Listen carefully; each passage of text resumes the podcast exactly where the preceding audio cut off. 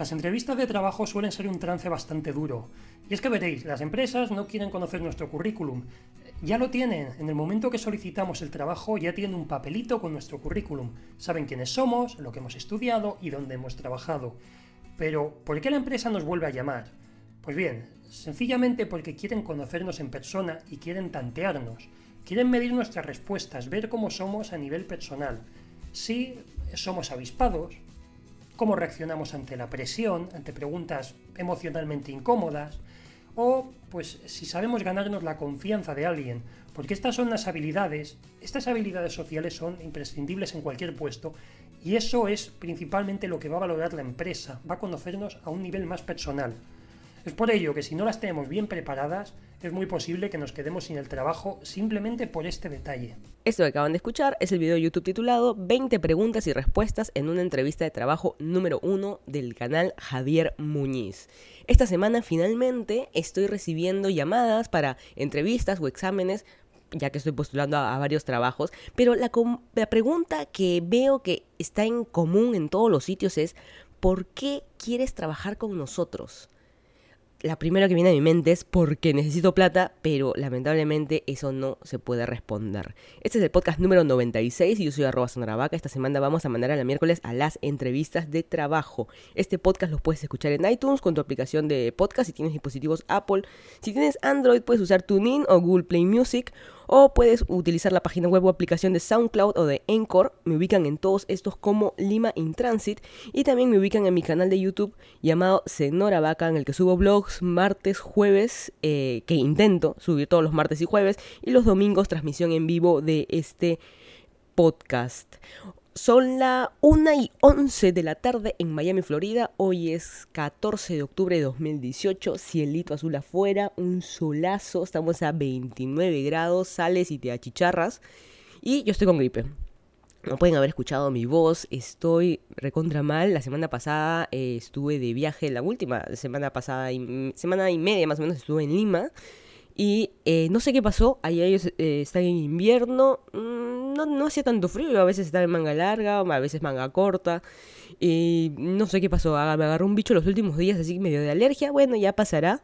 Y no, no pasó. Llegué y mal, he estado mal toda esta semana, he estado con fiebre, los mocos obviamente no me dejan, eh, la tos, intenté salir en bici una sola vez en la semana, me sentí morir, fui al parque, regresé, ni media hora eh, luego salí a caminar también, todo muy bien, empecé a sudar porque hace calor, caminar bajo 28 grados, pero yo siempre salgo en la tarde, hasta, de ser 6 de la tarde, igualito siguen los 28, 29 grados, eh, ya no estamos a más de 30 de verano, ¿no? Estamos en otoño aquí en Miami, pero eh, regresé a mi casa y con fiebre, así de fácil, y hoy día amanecí muy mal la garganta, ya dejé pasar un poco de horas, estaba en duda o no si hacer este podcast, y creo que las pocas veces que este podcast lo hago con una voz, pero increíble. Así que espero me puedan eh, seguir, qué importa con, esta voz, porque hay muchas cosas, muchas noticias que contarles, pero finalmente eh, esta semana creo que me ha pasado lo peor, más allá de estar enferma, con gripe, con fiebre, a nadie le gusta estar enfermo.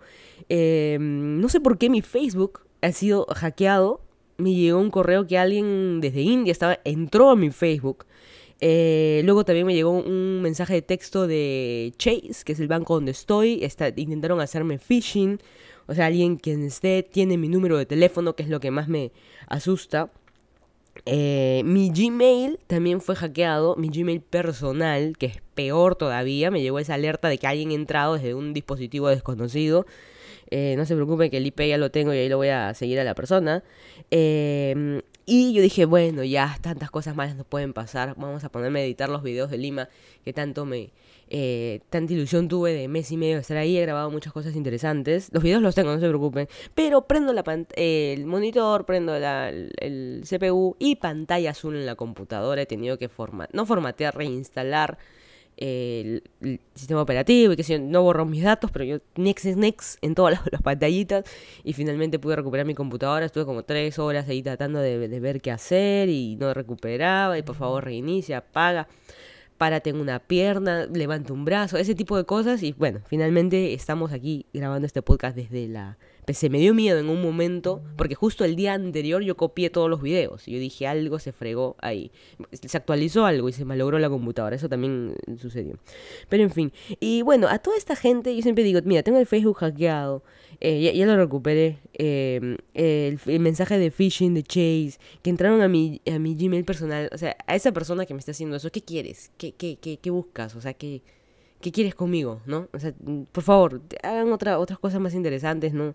Esta estupidez, la verdad que me, fastidia un poco. Y justo todo esto vino en esta, en esta semana. Pero, y qué es lo peor de, em, no sé si peor o mejor o qué sé yo esta semana eh, me respondieron, no sé si yo les conté que yo estuve en otras entrevistas de trabajo en podcast pasados, son dos semanas creo sin hacer podcast.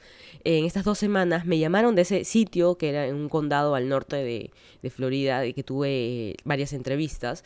La segunda entrevista me pareció rarísima porque era conocer al equipo de trabajo. Esas cosas no suceden en Lima, de que tú conozcas el sitio, con, o sea, tu cubículo, las oficinas, eh, conozcas a la gente, te reúnas con toda la gente, ellos te hagan preguntas, te conozcas nombres, apellidos, le veas las caras a tus compañeritos de trabajo antes de que siquiera te escojan. Eso, la verdad, nunca me ha pasado en Lima. No sé si en otras ciudades de Latinoamérica pase. Aquí en Estados Unidos ya van dos o tres veces que me pasa, que me presentan a la gente y digo, pero ¿para qué me las presentan si de repente yo no, no quedo escogida, ¿no? Pero bueno, em, y me llamaron justo cuando estaba subiendo al avión. Tenía llamadas desesperadamente de eh, una llamada perdida, dos, tres llamadas, cuatro llamadas más, pero oye, ¿quién se está muriendo? Y yo no contesté porque estaba sentada en el avión y a veces te friegan diciendo como se te recarga la gasolina, a veces siempre me... Eh, yo siempre llamo a mi casa justo del avión para decir, oye, estoy viajando y qué sé yo, a mi casa en Lima, a mi familia. Eh, y siempre la hermosa, oye, por favor, estamos recargando gasolina, no sé qué. Eso es para preguntarse, ¿no? ¿Por qué recargan gasolina con la gente adentro? Explotamos todos. Bueno, no contesté y, ya estaba despegando el avión, ya en pista, ya avanzando cuando te ponen el videito de la TAM, hace ponte tu cinturón de seguridad y qué sé yo.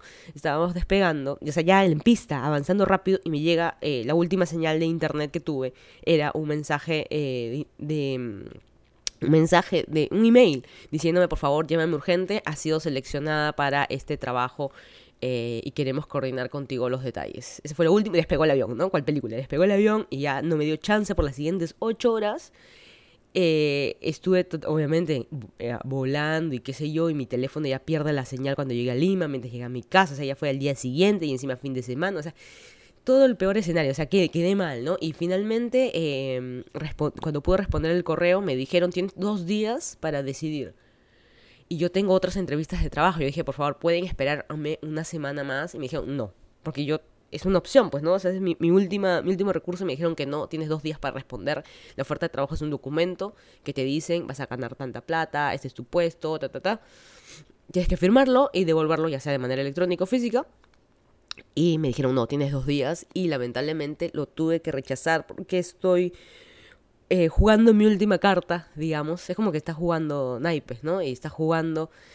Perdiste una carta, pero me quedan más cartas de entrevista, pero decides, yo he decidido rechazar esta oferta de trabajo. El, sueldo estaba muy bueno, ¿eh? El doble de lo que me querían ofrecer donde hice las prácticas, o sea, para que vean lo roñosos que era en el sitio que era una startup donde estaba haciendo las prácticas. O sea, ¿cómo me va a pagar el doble y con todos los beneficios, ¿no? ¿Quién sabe, he perdido el trabajo de mi vida eh, eh, respondí eso al gerente y el gerente no me, respondió diciendo, pero has leído bien la oferta, se puede negociar y qué sé yo. Le dije, pero no me pueden esperar más tiempo, ¿no? Y parece que no les gustó eso y ya no tuve más respuesta, así que se fue la oportunidad de mi vida. Pero bueno, luego de esta introducción igual vamos a seguir hablando de temas de entrevistas de trabajo porque he tenido otras y voy a tener esta semana también. Han pasado muchas cosas esta semana, eh, estas semanas en Lima, así que vamos a hablar un poco de eso, luego las noticias que han pasado en el mundo y finalmente vamos a hablar un poco de eh, cuatro puntos exactos que yo tengo acerca de las entrevistas de trabajo. En Lima, ¿qué ha sucedido después de dos semanas, digamos, que estuve eh, fuera de este podcast? Empecemos por las buenas noticias. Muñoz es el nuevo alcalde de Lima. Urresti, que quedó como segundo, dice ahora van a celebrar los choros, los rateros, porque él era promovía mucho el tema de seguridad. Yo no estaba, yo no estoy ni a favor ni en contra de Muñoz. No me convenció mucho el tema de los gatos. Tiene muchas cosas en contra. Él era ex alcalde de La Molina, él promovía el tema de Lima Flores, convertir a todo Lima en Miraflores, en el distrito de Miraflores, que es el más bonito y, el más seguro y qué sé yo, pero como el que conoce y el Parque Kennedy, que tiene sus gatitos, que basta que alguien dejó abandonado un gato y se armó toda una colonia de gatos ahí, hay grupos de voluntarios. Y misteriosamente eh, Muñoz firmó un acuerdo con eh, una empresa de estacionamientos para hacer los subterráneos y todo el cuento y construcciones y qué sé yo, y misteriosamente los gatos fueron muriendo o desapareciendo, eh, envenenados, golpeados, o sea, muy mala manera. Y Muñoz nunca dio la cara de qué pasó. Por eso yo no estoy tan de acuerdo con, con Muñoz. Ahora que Muñoz es alcalde de Lima, eh, ahora tiene cargo también a los gatitos del parque universitario, que es otro parque muy similar, en pero en el centro de Lima. Yo digo, uy, ay, ay, ahora, ¿qué le hará a esos gatos? En fin, eh, Urresti quedó picón, digamos que los choros. Eh, Belmont por ahí también dijo, ah, bueno, por fin se acabó este circo de ser alcalde, o sea, que no quería ser alcalde realmente. Pero bueno, eh, otra buena noticia. Eh, Kiko Fujimori fue detenida por 10 días por estos los temas de lavajato, por lavado de activos y qué sé yo. Yo estoy totalmente de acuerdo. Alguien por ahí en los comentarios de mis videos me preguntó que hable de Keiko. Yo estoy totalmente de acuerdo. Yo estoy muy de acuerdo con el tema de que todo criminal se le juzgue, a todo se le haga su condena y todo vaya preso si es que así se decide. Y finalmente es lo que pasó con Keiko. Yo no soy fujimorista eh, ni lo sigo, pero obviamente si hay temas de lavado de activos por su campaña que hizo de presidencial la, las veces anterior y que otras cosas turbias pueden haber y que vaya presa, por supuesto, que vaya, que vaya presa. No le deseo el mal a nadie, pero eh, cometió un crimen, digamos. Puedes matar a alguien o puedes hacer lavado de activos, es un crimen. Eh, este, por 10 días y la noticia ha sido de que más allá que eso, muchos han saltado en Twitter por fin, presa, se acabó. No, no se acabó nada. O sea, no, no, no, no este. Eh, porque ella sea la cabecilla, el partido Fujimorista es mucho más grande que solo Keiko. También es Alberto Fujimori, que también lo han vuelto a meter. Eh, le pusieron la orden de detención otra vez y está preso nuevamente, pero está en, en, la clínica centenario diciendo que está mal, que se está muriendo. Pero hay un videito que lo ven a él bajando, caminando de la ambulancia y echándose en la camilla. O sea, si te estás muriendo, ¿cómo vas a bajar caminando? Y Kenji también estuvo ahí también hablando de su papá, que pobrecita mi hermana, bueno, todo el teatro, pero el teatro está peor porque hay unas fotos, eh, que fue detenida, esposada, caminando hacia el patrullero esposada y hay una selfie que se toman dos policías, mujeres, con Keiko al medio, sonrientes, las tres. Y digo, ¿se están deteniendo y sonríes? Acá hay dos cosas malas. Keiko, bueno, se puede tomar la foto sonriendo o no, ese es su problema y su lío y yo creo que hay algo turbio detrás de todo esto. Algo raro. Bueno, y eh, las policías, de por sí, es el celular de la policía. Ahí se ve que ella está agarrando el celular, está sonriendo. O sea, la policía, estás con la. Con, no estás de civil, estás con el uniforme de policía. Y que ya haces tomando una foto. O sea, ¿qué, qué tiene que ver eh, como parte de tu trabajo tomarte un selfie? Y también han lanzado, dice la policía diciendo, estas fotos son, no, no son verdaderas, son falsas. Y han lanzado una foto en que les han modificado la boca y que están serias. y se nota pues que hay un Photoshop ahí. La foto original realmente es la que se están riendo. No sé muy bien qué hay detrás de todo esto. Quizás es una gran cortina de humo. La verdad que aún no lo sabemos. Y la otra buena noticia de que sucedió esta semana, eh, sucedió hace dos días, de que Perú goleó 3 a 0 a Chile aquí en Miami. Jugaron por primera vez el clásico o la guerra del Pacífico, la jugaron en Norteamérica por primera vez. Fue, verdad, ¿no? Es medio raro, ¿no? Porque jugaron acá en, Norteamérica y no usualmente eh, se jugaba en Chile o se jugaba en Perú. Pero 3-0 y pueden ver el último video en mi canal YouTube com slash Vaca, ahí subí un video de que fui al, partido con, con, fiebre y con mocos y con gripe y con mucha gente pegadita a mi lado y yo no podía ni sornudar, pero bueno, ahí estuvo medio, estuvo divertido, estuvo divertido el partido, ver la reacción de los chilenos, justo a mi lado habiendo familia de chilenos, ahí pueden ver en, en el video y por fin 3-0, o sea, demostrarles a Chile y muy, muy lamentablemente mucho, mucha piconería, ¿no? El mismo, no me acuerdo el nombre del jugador de Chile, creo que es Vidal, que tiene el pelo así moicano, rapado a los lados, así. Eh, y dijo, no, esto es solo un amistoso, no hay que darle importancia. O sea, uno tiene que ganar siempre en todo, ¿no? Es así como, yo siempre lo pongo como en los exámenes del colegio, de la universidad. No, este, jalé el parcial, pero pasé el curso. No, pero, y, o sea, vaso medio lleno, medio vacío, lo perdieron y acepten que perdieron ante Perú. La verdad que Perú se está poniendo muy, muy buenos equipos de fútbol ahora con, con Gareca. Eh, o sea, mejor dicho, estamos mejorando lo que habíamos empeorado con los años, yo hablo en los años, estamos yendo mucho mejor, estamos un mejor equipo, Así que, quién sabe, muchas mejores cosas y poder ir a los siguientes mundiales de ahora en adelante, ¿no? Va, va a estar muy, muy entretenido, ya nuestros nietos este, disfrutarán. y esperemos que estas peleas con chilenos, la verdad que terminen, me parece totalmente absurdas. Eh, que hablen de Estamos hablando de Perú ganó 3-0 y el chileno sale, no, pero en Arica. ¿Qué tiene que ver? Es de fútbol. Estamos, no sé. Bueno, que Bolivia, que el mar, pero ¿qué hablas? Estamos hablando de un partido de fútbol, lo perdieron y punto. Bueno. El, hay Perú en la semana, como comenté, hubo, vino las elecciones, la semana pasada yo también voté. Eh, el Hay Perú de la semana va para la alcaldía en general de Palpa Ica. ¿Por qué? Porque dos de los candidatos quedaron con exactamente la misma cantidad de votos y tuvieron que decir quién es el alcalde. ¿Cómo decides los dos tienen la misma cantidad de votos? Rarísimo, ¿no? Con una moneda. Lanzaron una moneda y uno de los y quedó eh, el, alcalde elegido por el lanzamiento de, una moneda, digamos. Bueno, qué buena, qué, qué tal democracia que hay en esa ciudad. Yo sé que hay muchos han saltado diciendo hay pocas mujeres, hay menos mujeres, que porque hay tanta la cantidad de, este, de hombres en, distribuidos versus mujeres y qué sé yo. Bueno, es lo que es, es lo que hay. Perú todavía es una eh, sociedad machista todavía no votan por mujeres. Yo mm, lamento mucho que Magdalena no haya ganado a Cel Paredes. Eh, se veía una muy buena candidata, súper honesta. Yo me acuerdo de ella por las películas, porque ella, ha sido actriz. Eh, quedó en segundo puesto, no ganó. En Chorrillos, eh, los Miyashiro eh, otra vez viven ahí. ¿Saben lo que pasa? Que los hijos, ¿no? O sea, tú no puedes ser reelecto pero tu hijo sí puede y postula y gana. ¿Y por qué? Porque hay una gran cantidad de transportistas en Chorrillos y yo sé que, por ejemplo, hay muchas mototaxis y todas esas asociaciones de mototaxistas eh, están avalados por la alcaldía, así que ahí tienen la cantidad de votos este, posible y como siempre, hay muchos distritos también que están, lamentablemente han ganado los, los peores. Justo la otra mala noticia, que en La Molina no ganó mejor dicho, ganó Paz de la Barra, el pegalón. Este es un chico, Álvaro Paz de la Barra, eh, no es tan viejo, eh, se hizo conocido también, eh, hay temas con el papá, también de lavado de activos, cosas medias extrañas, tiene denuncias. y se hizo más conocido sobre todo porque es el esposo de Sofía Franco, que es una presentadora de televisión, que ha sido actriz, creo que presentadora de televisión. por muchos años, y es muy conocida en la, en la televisión, es quien no sabe quién es Sofía Franco. Y nada, salió él y es una pena y encima de pega, yo le digo el pegalón, yo no estoy tan de acuerdo, hombre que pega una vez te pega para siempre.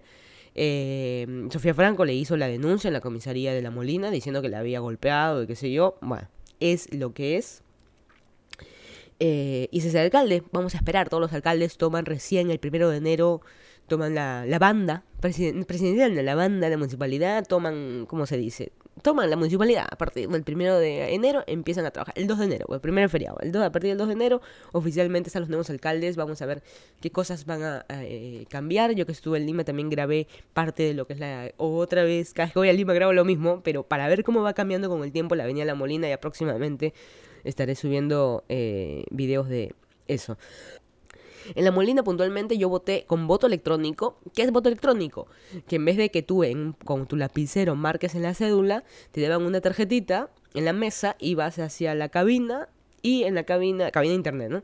Eh, no, en, una, la cabina, pues, ¿no? Y hay una máquina, metías la tarjetita que te identifica a ti y en la pantalla sale y votas, presionas y quiero votar por este partido, no salían las fotos. No sé por qué le han quitado el tema de votar por la, no, no poner la cara de la gente, sino votas marcando el símbolo del partido político, que es más difícil, te lo tenías que aprender desde antes, ¿no? Debería salir la carita, así como hacían antes, y votas, apretas la carita. En fin, regional, distrital, voto electrónico, te, te pones continuar, next, next, next, como siempre continuar y te imprimía tu papelito que lo botaste, salías y lo presionabas, lo ponías en el ánfora tu papelito. Eh, todo el mundo dice, pero ¿por qué papel? El árbol y qué sé yo, no era electrónico, no era por internet en mi casa. No, porque eh, finalmente el sistema tiene que... Eh, tienes que corroborarlo con los resultados del sistema, tienes que corroborarlos con los papelitos, ¿no? Para ver que no haya ningún fraude ni haya sido hackeado el sistema. Y en, en mi caso, la votación fue muy rápida una cola de tres, cuatro personas, los de mi familia creo que éramos los que estábamos en la cola, y luego también este, otros de mi familia estábamos en otra en otro salón, porque obviamente tenemos apellidos distintos, están ordenados por apellido, antes te ordenaban por mesa de votación, que tenemos en el DNI, lo volteas, dice grupo de votación, ¿no?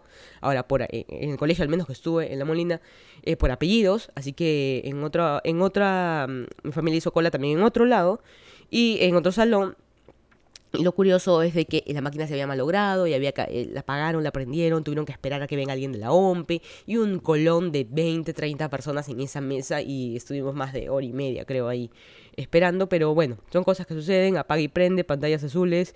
Esa es parte del voto electrónico, lamentablemente. Y mucha gente, no, esto es una pérdida de tiempo, no vale la pena, o si no, ha sido un éxito también otros. Bueno, es parte de, es parte de, es así como vamos al banco y no hay sistema, vamos a tal sitio, no hay sistema y hay que esperar.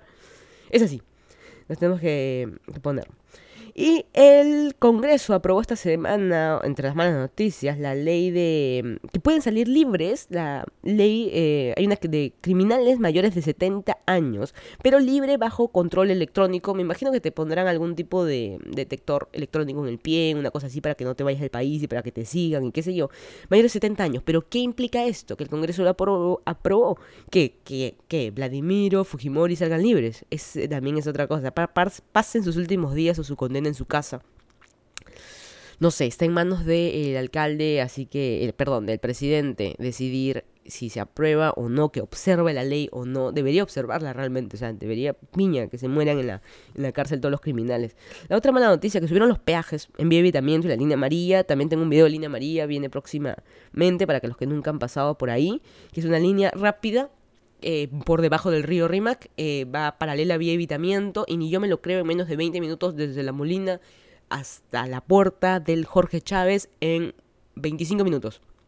20 minutos de la línea amarilla, 25 minutos, lo que me hubiera hecho una hora por lo menos. Así que mm, los pasajes, los pasajes no, los peajes subieron en un 90% en los últimos 5 años. O sea, si lo queremos ver, en el año 2013 los peajes estuvieron 3 soles, ahora en el 2018 están 5 soles 70. ¿Y cuál ha sido el incremento de la poco? Que estaba en 5.30, ahora está en 5.70. Y una mala noticia muy grave, grave denuncia que ha sucedido esta semana, que Yola Polastri eh, se puso de homofóbica. ¿Cómo es eso? Eh, Yola Polastri, el que no conoce, es una animadora infantil, eh, no sé cuántos años tiene, 70, 80 años, y ella sigue con su eh, disfrazándose, haciendo shows, tuvo una operación de cerebro ahora poco, ya está recuperada y demás. Pero eh, puso un tweet, ella es muy activa en su Twitter, y puso un tweet diciendo de que por qué hay besuqueos en la pantalla, y puso una captura del programa Esto es Guerra, en el que, Esto es Guerra es un programa de concurso de chicos lindos, chicas lindas, en chorcito y qué sé yo, y estos chicos musculosos, muy lindos, en todos los países creo que hay de Latinoamérica cosas así, así que este, de concursos y que tienen que este, hacer ejercicios físicos y cosas así. Y en una parte sale que estos dos chicos se dan como que un beso pero no a propósito, sino que creo que son pareja, la verdad que no, no estoy muy, muy al tanto ya, ahora que estuve en Lima, estuve viendo la televisión, no tengo ni idea quiénes son la mitad de esos eh, actores o chicos que salen en la tele, la verdad ya le perdí el, rastro, ya estoy muy vieja también para saber quiénes son. Y eh, salen besándose, pues, ¿no? Y yo la puse un tweet que ahora también hay en besuqueo, que fue la palabra que ella usó, ¿no? Y con eso se puso de, homofóbica. Y todo el mundo, la comunidad eh, LGTB ha salido a decir que, mm, que ella nunca se dio cuenta que su pinochito que los pinochitos que tenían también eran gays, que las burbujitas ahora son burbujitos o, viceversa, y que incluso mucha, eh, muchos de la comunidad gay eh, la admiraban a ella, que desde chicos la veían en la televisión y es una total desilusión no sentirse apoyados ahora por su ídolo. No ídolo, pues, pero es parte de todos nosotros, ¿no? O sea, yo la Polasti creo que todos hemos visto, todos los viejos hemos visto su, su programa de tele. Y mm, nada, lamentablemente homofóbica. Salió. O sea que ella no está de acuerdo, ella defiende mucho el tema de qué programas de televisión se le transmiten a los niños, si hay que denunciar algo, ella lo denuncia, lo pone en su Twitter y qué sé yo, pero una pena pues que salga justo con esos temas este eh, homofóbicos. Mira, está, bueno, quién sabe, de repente la operación de cerebro le movió algo, le movió una venita, le movió un chip, un switch, un chip no, un switch. Bueno, quién sabe. Eh, pasamos a noticias del mundo. En Panamá una mujer se cae del piso 22 por tomarse selfie. Y lo peor es que hay un video. Y lo peor es que lo he visto. Y dos veces. Que es peor todavía el morbo que puede. Esta señora se nota que.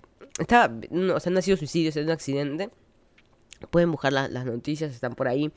Eh, busquen en Google Panamá, mujer cae, eh, selfie. Así lo van a encontrar. El video de un señor que estaba en el edificio al frente y decía, miren esa loca que se está tomando un video. La señora desde el piso... Estaba en duda, ¿no? Si era el piso 22, piso 27, finalmente puré. Y en el video se escucha la caída, es horrible. Eh, yo mirando dos veces todavía. Bueno, la señora eh, estaba con su palito selfie, con su celular, con su monopod, ¿no? Eh, palo selfie, ese nombre que ponemos, monopod, es palo selfie, palito.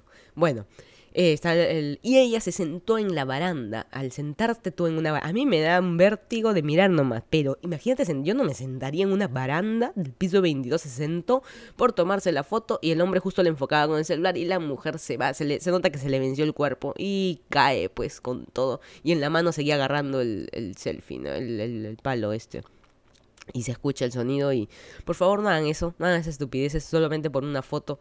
Han habido también cuantos casos de Instagramers que han muerto por eh, querían bucear hasta tal fondo para tener la fotito de no sé qué o ir a la pasaron también de unos youtubers también eh, que en Canadá también por ir a una a un río no sé qué cosa, la corriente los llevó a, a las dos chicas y a sus dos parejas también por intentar salvarlas. O sea, esas cosas no hagan también en Florida también se hizo conocido hace ya no sé si años que una chica también que la mordió un cocodrilo por tomarse la foto cerca del cocodrilo, por favor.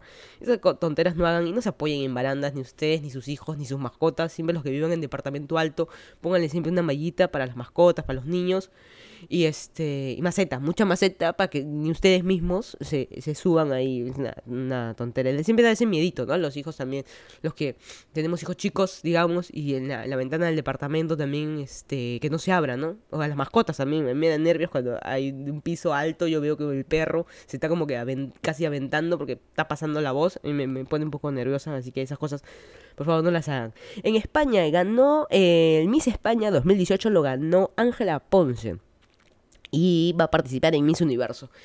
¿Qué problema hay en eso? Nada, si digamos, esta señorita, esta chica ganó en ganó este el, el, Miss Universo. El problema está que ella no es mujer, ella es una transexual de que, eh, y no tiene nada de malo, esta parte del reglamento de Miss España, ella pudo participar como transexual, ella oficialmente está operada al 100%, eh, su documentación dice sexo femenino y participó, es una chica muy regia, muy bonita, pero finalmente es hombre. Pero, y por eso han salido las críticas, pues no, o sea que el un hombre... Ah, hay alguien que me va a saltar al cuello, me va a decirme, no es hombre, es mujer.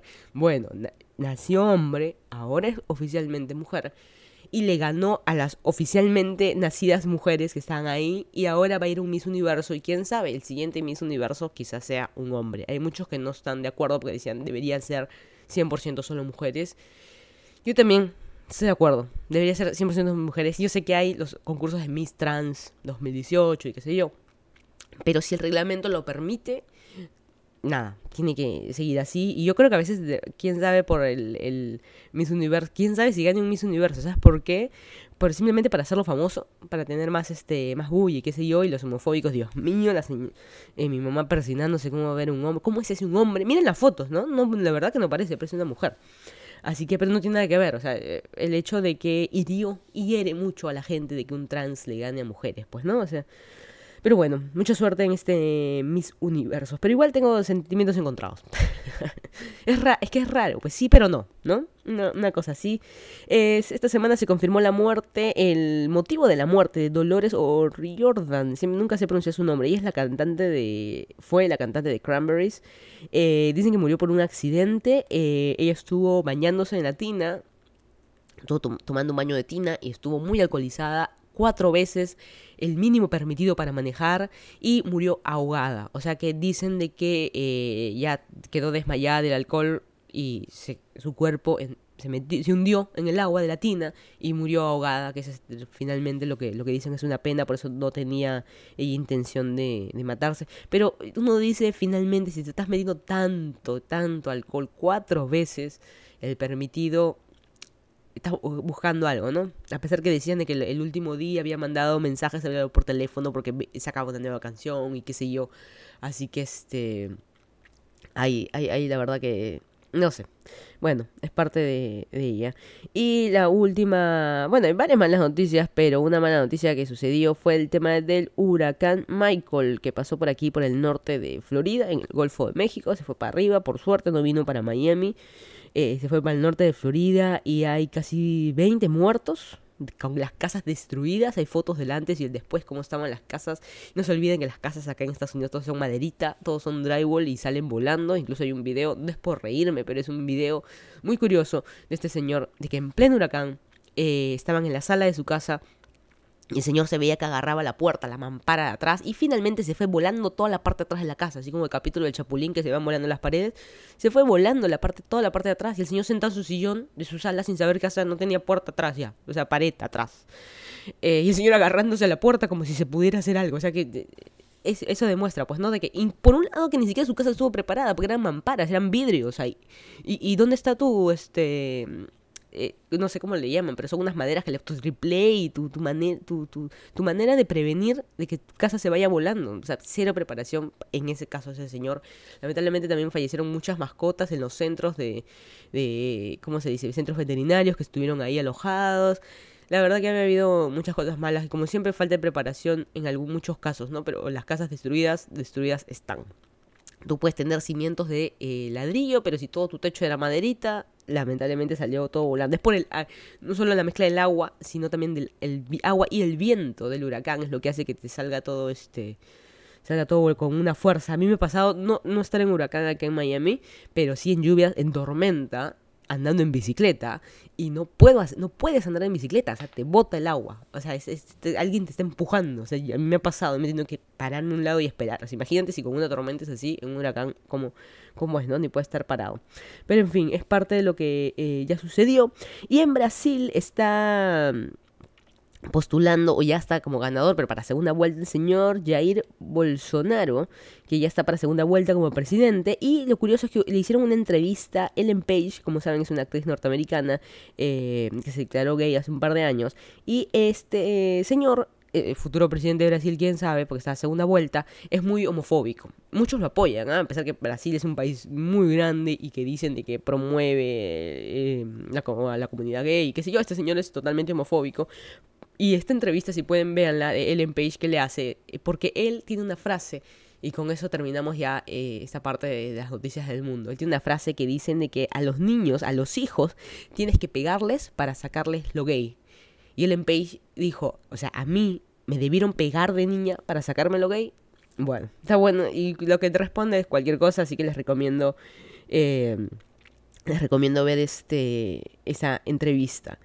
Em, ya un poco para entrar al tema de las entrevistas de, trabajo y hablar de trabajo acá puntualmente en Estados Unidos. Em, y el que nunca me escuchó, yo he estado, eh, toda mi vida soy de Lima, Perú.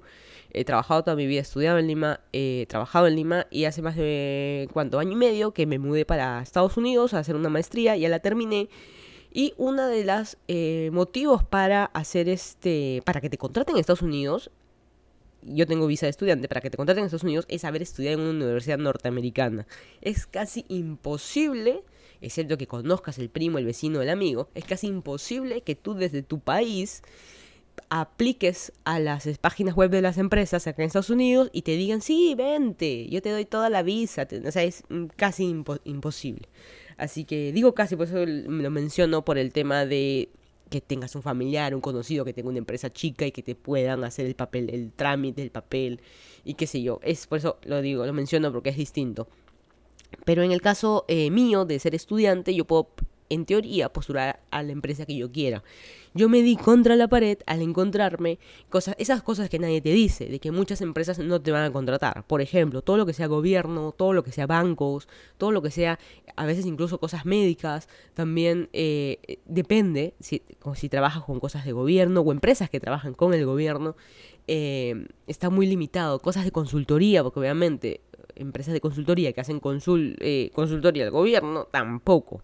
Y no, y ahí no, tú eres extranjero, no te podemos mandar a tal sitio. No, no, de frente te dicen que no. Por ejemplo, un Deloitte, no. Bancos tipo Chase, tipo el banco que tú quieras, no. O sea, hay muchos eh, que te van a decir no, y obviamente todo lo de gobierno, NASA, tus sueños de ir a la NASA del espacio, no, porque eres extranjero. O sea, hay muchas cosas, puertas cerradas, y todo lo que te queda, ¿no? Puedes aplicar a pequeñas startups de que te van a pagar misamente 10 dólares la hora y siéntete feliz y como somos startup, ese es lo único que te podemos dar, no te podemos dar beneficios porque no tenemos nada. Eso que me pasó a mí cuando terminé, yo hice una práctica al terminar mi, mi, universidad, al terminar la maestría.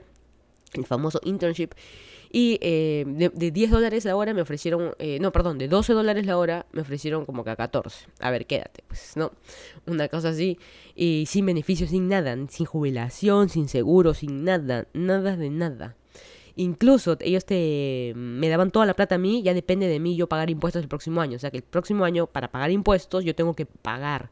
En Lima lo que nos sucede a nosotros, nosotros estamos en planilla, se nos descuenta el, impuesto y te olvidas del asunto, ¿no? Tú recibes tu plata todas las quincenas o todos los meses y te olvidas del asunto. En cambio, yo no, tengo que pensar que tengo que pagar impuestos.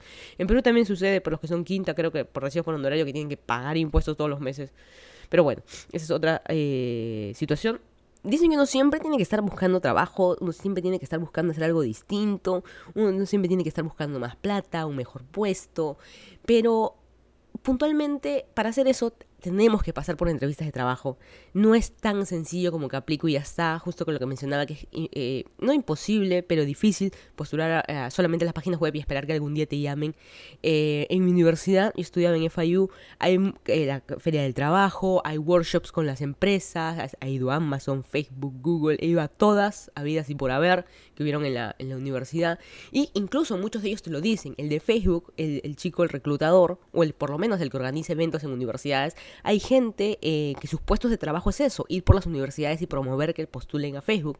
Y ellos se encargan, por ejemplo, el chico que fue estaba encargado de las universidades de Florida nada más. Y hay, así como él, hay uno para cada estado o repartidos.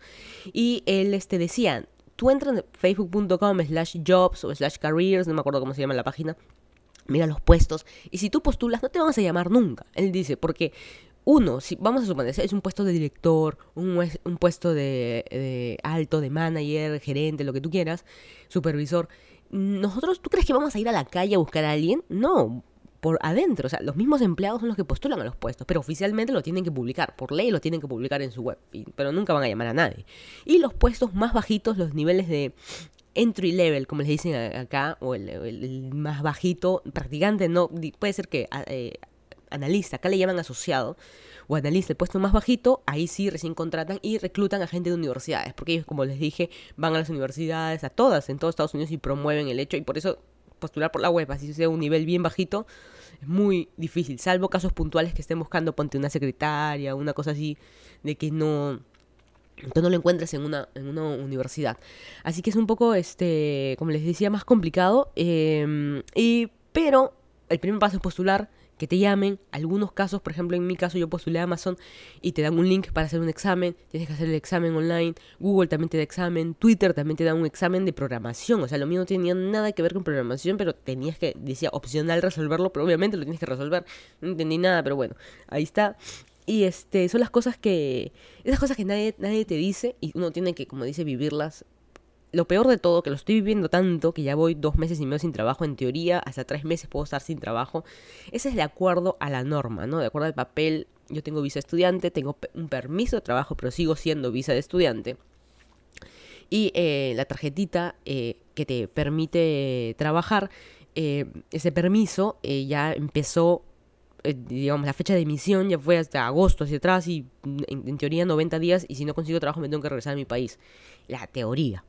También dicen de que si te quedas más de 90 días, en cualquier momento la migra viene y me va a tocar la puerta de mi casa, va a decir, oye, ¿tú qué haces acá? ¿Qué estás haciendo? ¿Por qué no trabajas? O sea, una cosa así dice, ya nos enteraremos y me deportan ese mismo día. No, no, no, no te deporten, pero está, está, está raro y siempre hay que estar postulando. O sea, vamos a suponer, yo fuera millonaria, ya que importa la miércoles, yo quiero estar todo el día en la playa, yo no quiero trabajar, voy a aprovecharme este año que tengo de permiso de trabajo, vacaciones. No se puede. En Estados Unidos viene la migra y te va a decir, este, estoy asustando, ¿ah? pero no, no sucede, pero siempre te ponen ese pero, ¿no? O sea, no es tan sencillo así seas millonario, o sea, ellos no entienden, entonces ¿para qué tienes visa de trabajo? Una cosa, una cosa así, ¿por qué le quitas el permiso? Porque en teoría son cupos, ¿no? Una, le estás quitando el cupo a otra persona. Pero bueno, eh, yendo a, ya de frente a lo que es entrevistas de trabajo, yo tengo, y muy rápidamente, cuatro cosas a tener en cuenta siempre para una entrevista de trabajo. Lo primero, y creo que en ese orden, ¿no? Lo primero, la ropa. Lo segundo, la web de la empresa o toda la información que puedas encontrar en la empresa. Lo tercero, preparar tu discurso. Y cuatro, cómo no llegar tarde em, ese día de la entrevista. Esas son las cuatro cosas de que yo tengo en consideración siempre por una entrevista y las he aplicado en mi vida, creo, siempre, y siempre llego tarde igual, ¿no? Pero bueno, eh, siempre las he aplicado en mi vida y las aplico para mis entrevistas de, trabajo. También no me va, si no ya tendría trabajo. Pero unas las cosas que uno va aprendiendo también con, lo, con los años, a mí también me ha tocado entrevistar a gente, así que un poco para que estén preparados. En otro, en otro podcast anterior ya habíamos hablado del currículum, qué sé yo, y ahora vamos a hablar tema de puntualmente de eh, la entrevista. Primero, la ropa. El hombre terno, las mujeres con sastre. Nada que jean, nada de esas cosas, eh, excepto que te lo digan. Por ejemplo, un Google en el que la gente va a trabajar en jean, va en zapatillas y qué sé yo, te dicen que vayas business casual. O sea, no te dicen sport, está prohibido. Shorts, slaps y todas esas cosas, prohibido. Y el business casual, siempre para hombres es más fácil porque es pantalón de vestir y camisa, o pantalón de vestir y el yo le digo polo con cuello, no sé cómo, camisero, cómo se le llame, polo, yo digo polo bueno, color shirt, así se le dice en inglés. Pero bueno, y en las mujeres es más complicado, ¿no? Porque entre el elegante, o sea, yo lo veo así, ¿ah? En mujeres, sastre, quítate el saco y eres business casual. pantalón, la típica, el pantalón negro y la blusa. Te pones el saco, es elegante. Te quitas el saco, business casual. Ese es para mí lo que yo lo, como yo lo veo. Salvo tiene lo contrario, hombre externo, mujer desastre, siempre. Eh, segundo, a qué se, lo que mencionaba, la web de la empresa y toda la información que puedas encontrar. Siempre leer eh, la empresa, ver su LinkedIn, seguirlos en Twitter, eh, cuál es su misión, visión, leer, lee de toda la web, después síguelos en Twitter, qué cosas publican, si es que tienen algo para seguir o no. si estás en Estados Unidos, Glassdoor, que es esta web de que ves ¿cómo se dice? Ratings, comentarios de ex empleados de o empleados actuales de las empresas, glassdoor.com, y ahí ves este cuánto pagan incluso, entrevistas de trabajo, la gente da muchas opiniones, muy, buena página, muy buena página web. Y obviamente LinkedIn, no solo en Estados Unidos, donde estés, seguir a la, empresa por ahí, ver qué están publicando, ver qué cosas hay, siempre vale la pena y estar informado de la, de la empresa, al menos a la que estás postulando, tienes que saber de qué es, porque a veces uno manda currículum a lo que sea, ya la Mich. No, eh, lo que sí me he dado cuenta de esa diferencia que hay entre Estados Unidos y Perú, o en general Latinoamérica, que en Latinoamérica eh, mandamos ya a lo que caiga, ¿no? En cambio en Estados Unidos uno aplica a la empresa a la que realmente quieres trabajar. Si yo no quiero trabajar en Twitter, no postulo en Twitter. Es así de fácil. ¿Para qué voy a postular? Em, y eh, lo siguiente, el tercer punto es preparar qué decir, pues preparar el discurso, qué decir cuándo. Eh, las preguntas que siempre te hacen en las empresas. La primera es ¿por qué quieres trabajar en esta empresa? Las respuestas que nos vienen a la mente siempre va a ser porque pagan bien, porque está cerca a mi casa, eh, porque son los únicos que me llamaron. Ya, eso no. Esas cosas no, uno tiene que meter el floro, es así. No puedes decir porque estoy buscando trabajo y no me queda otra, ustedes son los únicos que me devolvieron la llamada. Eh, no, uno tiene que decir por qué quiero trabajar en esta empresa, porque sus valores, porque yo quiero estar en esta industria, a mí me interesa, yo tengo ya una carrera, por decir algo, tengo una carrera ya en bancos y por eso quiero continuar en un mejor banco, una cosa así, un floro ahí, un cuento. Otra pregunta, ¿qué valor esa, me la hicieron la semana pasada. ¿Qué valor le das a la empresa? ¿Qué valor, qué valor adicional o qué valor le das tú eh, nos vas a dar en este puesto de, trabajo? ¿Y qué se responde a eso? Mm, yo no sé, voy a venir todos los días, voy a dar un 110%.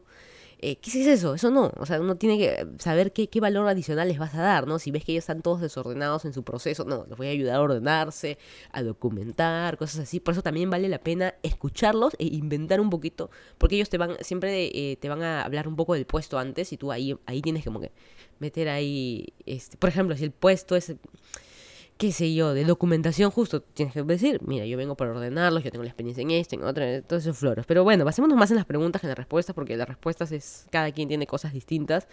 Eh, siguiente, estudiar todo lo que pusiste en tu currículum, obviamente, no solo las cosas, este de tu experiencia laboral, aprendértelas bien, las fechas, eso no importa tanto, porque tú hablas muy en general, a la gente le importa un comino si empezaste a trabajar el 1 o el 3 de tal mes.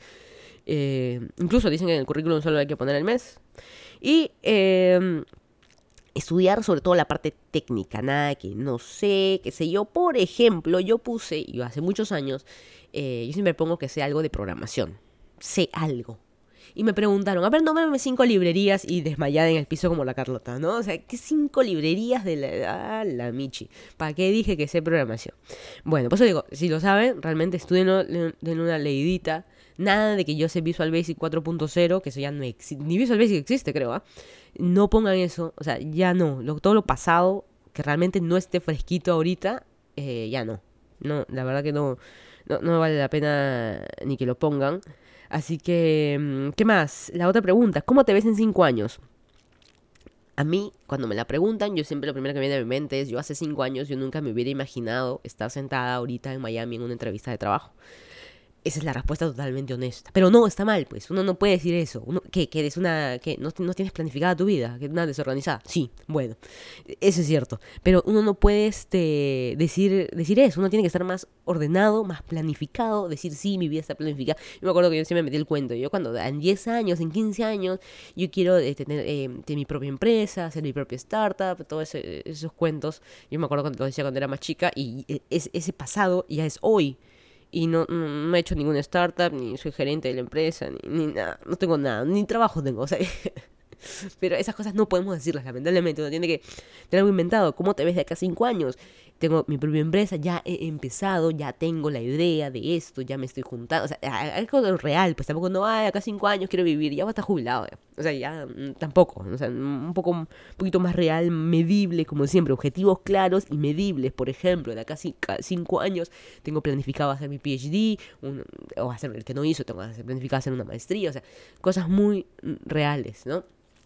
Tampoco no digan, este, estás presentándote para una, un trabajo en en este, por ejemplo, yo presentando un trabajo en Estados Unidos, acá cinco años, de cinco años me veo en mi país. O sea, ya no, pues, o sea, que decir que no te vas a quedar acá.